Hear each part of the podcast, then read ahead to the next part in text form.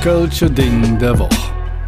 Uli und Frank präsentieren euch der Podcast zur stärksten Stadt auf der Welt. Kompakt, subjektiv, völlig vor in die Nummer und natürlich für lau. Herzlich willkommen zu einer neuen Folge vom Köln-Ding der Woche. Der super mega tolle Uli und der, Der weniger unglaublich tolle, unglaublich mega tolle und gut aussehende Frank.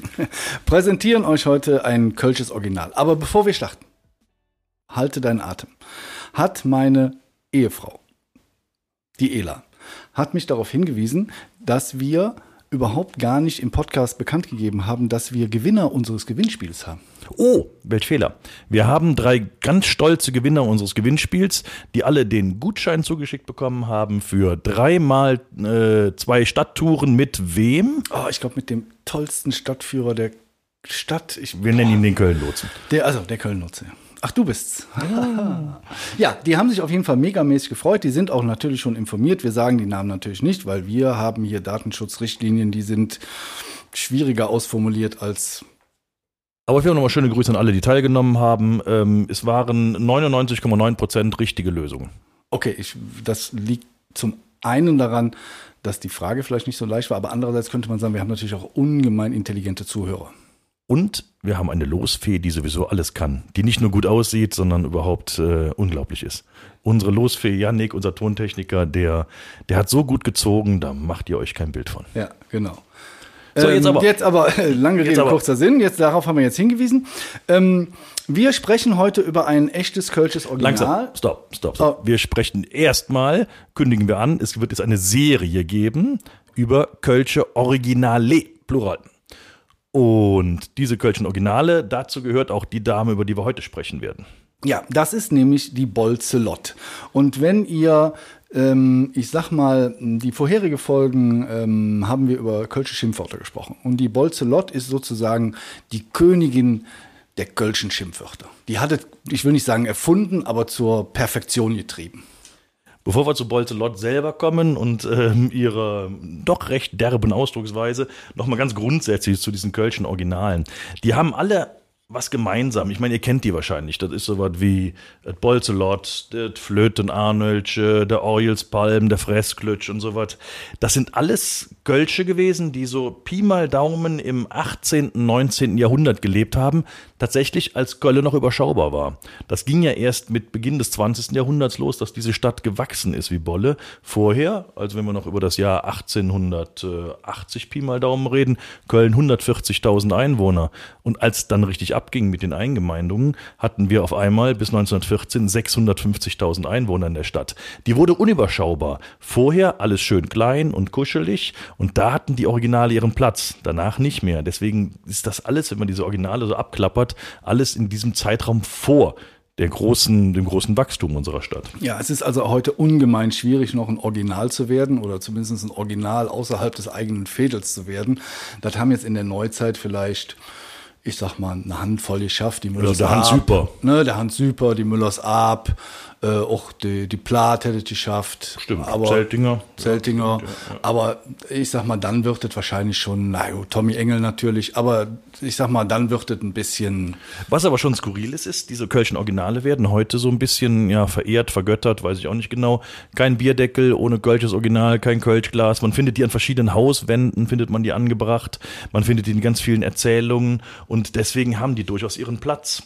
Das als kleine Vorgeschichte zu dem, was uns eigentlich heute erwartet, nämlich eine wilde Geschichte zu Scholastica Bot- Lott.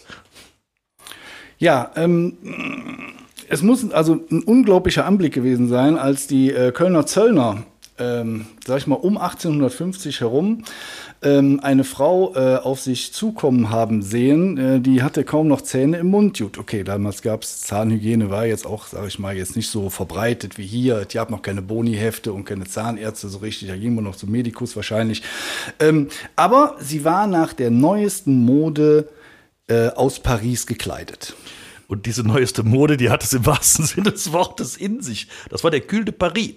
Das ist so ein Rock mit so einer ausgestellten Foot. Also stellt euch vor, ihr habt einen Rock an und da hinten ist irgendwie bei Höhe, auf Höhe der Foot wie so ein Fässchen drauf geschnallt. So ungefähr sah der Cul de Paris aus. Das war die neueste Mode damals. Und das war das große Glück für Bolzelot. Das zweite große Glück für sie war, dass 1856 in Köln die Mehl- und Fleischsteuer eingeführt worden ist. Das galt natürlich nicht außerhalb Kölns. Und die Schelsig war Kölle. Bis 1888, bis dann äh, da drüben alles eingemeindet worden ist, war das nicht Kölle. Und deswegen konnte man drüben billig einkaufen und dann in die Atelier Kölle bringen.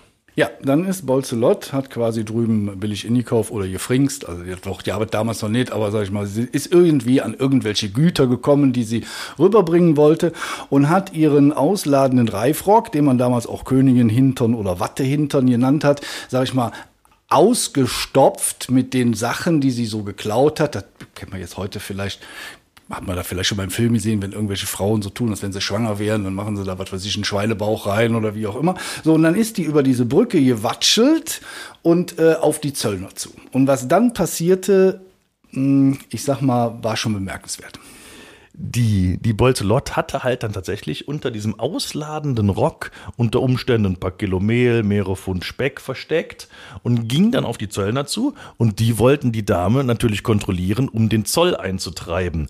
Aber das haben die natürlich nicht ohne, ja, ohne Bolzelot, ohne die Rechnung mit Bolzelot gemacht, weil die war damit definitiv nicht einverstanden. Die zog mal richtig vom Leder dann. Ja, man muss auch sagen, dass die äh, Zöllner, die standen unter Eid. Das waren jetzt nicht alles irgendwelche hergelaufenen ähm, Jungs, die, sage ich mal, den Zugang zur Zülpischer Straße am 11.11. .11. kontrollieren und dann für 5 Euro das Türchen aufmachen, sondern die haben ihren Job wirklich ernst genommen. Also die haben angefangen zu kontrollieren.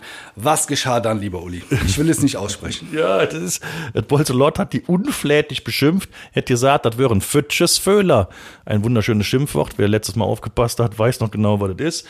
Also, die würden ihr an die Foot gehen, an, den, an das Gesäß gehen und äh, da muss es ziemlich rüde zur Sache gegangen sein. Das ging dann auch schon bis zu Handgreiflichkeiten. Diese Dame hat dann auch wirklich nichts gescheut, um ihrer Tätigkeit als Schmugglerin nachzugehen. Ja, zumal sie das auch sehr äh, perfide beziehungsweise klug eingefädelt hat. Also sie ist teilweise, hat sie nichts geschmuggelt und ist über die Brücke hat, wenn sie dann kontrolliert wurde, hat sie ein riesen Theater gemacht. Dann waren die schon so ein bisschen verunsichert, weil die haben ja nichts gefunden. So, dann ist sie beim nächsten Mal mit was drüber, dann haben die ja nicht kontrolliert. Also sie hat sich da immer so ein bisschen, sie hat das schon sehr geschickt angestellt, muss man sagen. Jetzt muss man die Dame natürlich im Zuge ihrer Zeit sehen. Also hört jetzt alles so an, als wenn das irgendwie eine, äh, eine nur perfide Persönlichkeit gewesen wäre. Scholastica Botz äh, wurde 1825 in Gölle, am 8. Dezember 1825 in Gölle geboren. Das war natürlich schon ein Kind ihrer Zeit und die hatte nicht das allerschönste Leben, muss man dazu sagen. Geboren in der wunderschönen Kotzgasse. Wo war das?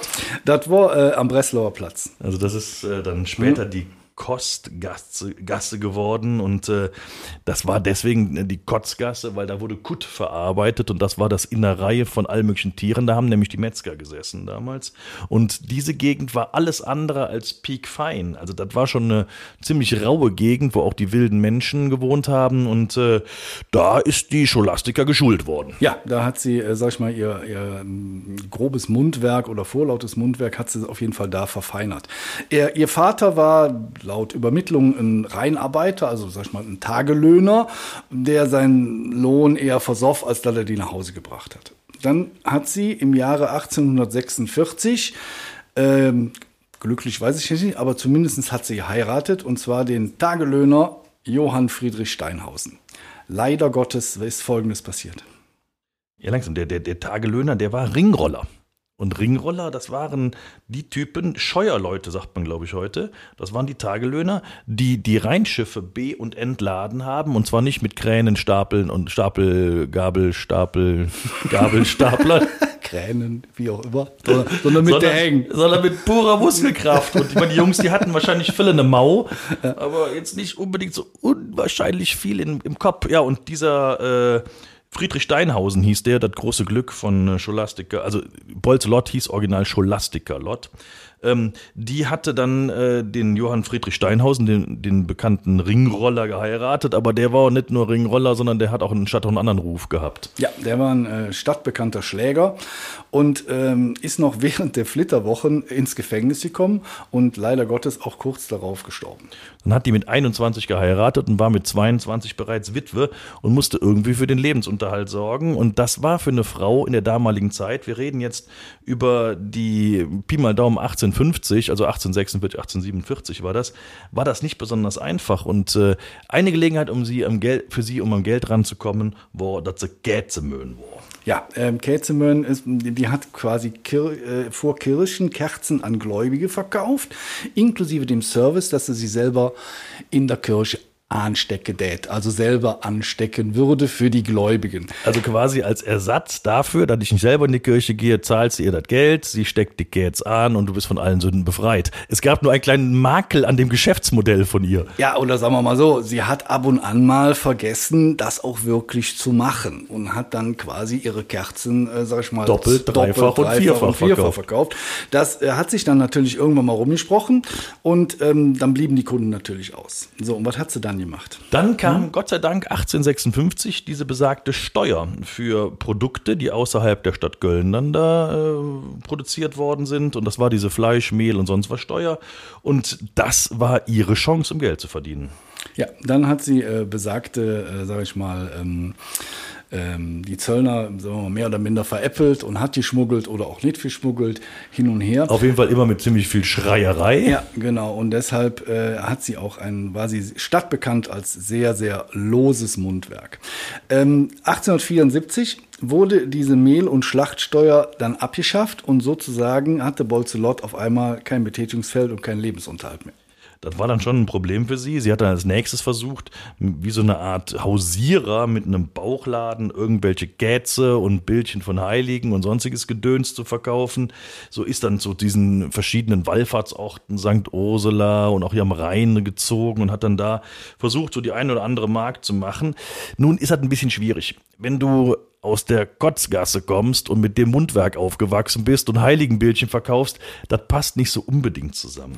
Ja, also die hat ähm, also auch dort auf den Kirmessen und vor den Kirchen die Kunden beleidigt, wenn sie denn dann, sage ich mal, nichts kaufen wollten. Unter anderem hat sie mal einen Geistlichen wohl ähm, beleidigt, der ihren Tant, für ihren Tant, also für ihren Kram nichts übrig hatte, mit den Worten Paffjot, Raffjot, Düvel, halt der Sack ob. Das, ich, das noch heißt, also ich würde das jetzt mal so frei übersetzen, äh, Pfaffe, du raffgieriger Teufel, halt den Sack auf. Sehr schön übersetzt. Erstaunlich, dass diese Frau mit diesem Lebenswandel und mit den ganzen Umständen tatsächlich 76 Jahre alt geworden ist. Ähm, das hätte man eigentlich nicht gedacht. Damit war die weit über dem Durchschnitt ihrer Zeit. Ja, also nicht nur, dass sie in heutiger Zeit natürlich, äh, sag ich mal, bei Google-Bewertungen zur Kundenzufriedenheit, sag ich mal, relativ niedrig abschneiden würde, äh, ähm, muss man sich auch mal überlegen, was denn zur Zeit der äh, Hexenverfolgung wenn man mal die, in die alte Folge von Katharina Henoth rein, also sage ich mal, den Pfaffen so zu beschimpfen, hätte damals auch wirklich übel enden können. Aber sie ist wirklich 76 Jahre alt geworden, das ist schon wirklich bemerkenswert äh, und ist äh, im Jahre 1902 erst gestorben. Trotzdem hat sie auch bis zum hohen Alter ihre Schnüss, also ihre, ja, doch ihr loses Mundwerk beibehalten. Da gibt's die schöne Geschichte noch, dass da Kesselflicker unterwegs waren. Das waren die Typen, die halt irgendwelche Kessel gelötet haben, wenn die dann leck gegangen sind. Das waren auch nicht gerade Typen, die um die Worte verlegen waren. Aber ähm, bei der Lot kam einer von diesen Kesselflickern an und sagte dann zu ihr, Lot, ich kriege in alles hier Fleck, nur Ding Schnüss, da kann ich auch nüs mi machen. Ja, was auch, sag ich mal, frei übersetzt so viel heißt, Lot, ich bekomme alles repariert, nur dein loses Mundwerk, da kann auch ich nichts dran machen. Dann 1902 war es soweit. Am 3. September 1902 ist Lott gestorben. Und äh, es gibt ein wunderschönes Zitat von dem Arzt, der tatsächlich den Totenschein für sie ausgestellt hat. Das, das war Josef Bayer. Und der hat gesagt, ob sie bis hart an der Pforte des Todes ihr wüstes Schimpfen fortgesetzt hat, oder ob sie, als Freund Hein sie beim Schopfen nahm, zu guter Letzt doch noch Reu und Leid erweckte, ist nicht bekannt, denn man hat sie an den genannten Tagen entseelt im Bett gefunden. Ja, ähm, bevor ich jetzt mir eine Träne verdrücke, ist sie auch verewigt worden auf ähm, Bierdeckeln. Und zwar äh, von Gerions Kölsch. Da gibt es eine Serie über die Kölschen äh, Originale. Da gibt, steht Et Bolzelot. Also von ihr gibt es auch keine Fotos, sondern es ist einfach nur, sag ich mal, eine Zeichnung von einem jungen Mädchen, würde ich jetzt mal so sagen. Da stehen so ein paar Informationen drin. Und ähm, letztendlich äh, würde ich beschließen, diese Folge, ähm, wenn ihr mal einen blöden Spruch von einer Verkäuferin bekommt beim Apple kaufen oder was weiß ich wo. Ja, denkt dran, seid froh, dass die Bolze Lot nicht an der Kasse steht. Was für ein schönes Schlusswort. Wir setzen diese Serie fort, mal gucken, welche Kölschen Originale wir sonst noch auspacken. Madet Jod, bleibt unanständig und bis demnächst. Tschüss. Vielen Dank fürs Zuhören. Und da wir natürlich absolut davon ausgehen, dass euch der Podcast gefallen hat, folgt ihr jetzt natürlich auch bei Spotify und zusätzlich noch auf der Webseite des Köln-Lotsen, köln-lotse.de oder bei dem ganzen Social-Media-Gedöns, Instagram, Facebook und wie sie alle heißen, überall einfach Köln-Lotse gucken. Dann findet ihr uns.